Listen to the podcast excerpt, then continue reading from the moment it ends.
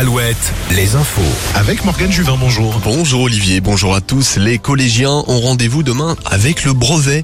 Deux jours d'épreuves écrites avec pour commencer le français, puis les mathématiques l'après-midi. Mardi, ce sera autour de l'histoire géo, des sciences et de la langue vivante étrangère. Le stress monte petit à petit pour 860 000 collégiens.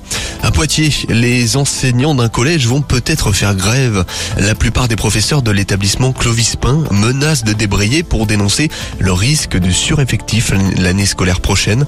Les enseignants estiment que le nombre de futurs élèves dépasse la capacité d'accueil. Ils alertent le rectorat.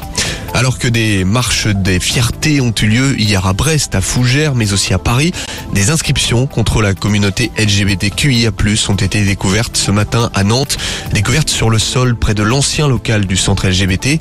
On pouvait lire les mots mort aux LGBT et pédophiles. En mai dernier, des tags homophobes et transphobes avaient été retrouvés sur le nouveau local de Nossig. Une opération dans les bureaux de tabac sartois pour lutter contre les feux de forêt. La Confédération des buralistes du département va distribuer plus de 10 000 cendriers de poche en juillet et en août. À l'échelle nationale, un million et demi de boîtes métalliques seront distribuées. Cela doit permettre d'éviter les rejets de cendres et de mégots dans les zones inflammables, en forêt notamment. Rappelons que 90% des départs de feux de forêt sont d'origine humaine. En Deux-Sèvres, le secrétaire de l'Union départementale de la CGT a été convoqué mercredi prochain à la gendarmerie. David Baudin devra s'expliquer à Saint-Mexan-l'École sur sa participation et sur l'organisation de la manifestation interdite à Sainte-Soline en mars dernier. Un autre syndiqué est convoqué le même jour pour les mêmes faits. Un rassemblement contre cette convocation est prévu peu avant 9h. La famille du coureur a sorti la marinière. Le Brestois Valentin Madouas a été sacré tout à l'heure champion de France de cyclisme. Le coureur de Groupama FDJ succède à Florian Sénéchal. On l'écoute après sa victoire devant les caméras de France 3. Pour moi, c'est un rêve. Ça fait euh, des années que j'attends d'être champion de France.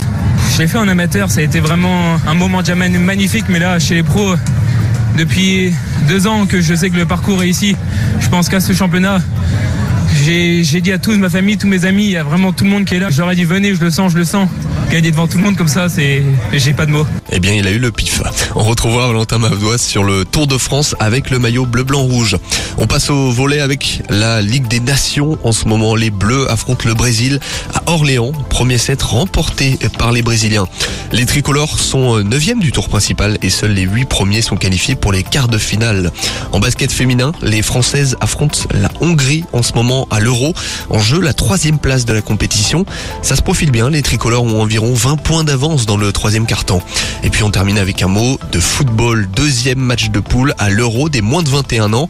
Après leur victoire contre l'Italie, les Bleus affrontent la Norvège ce soir. On passe à la météo.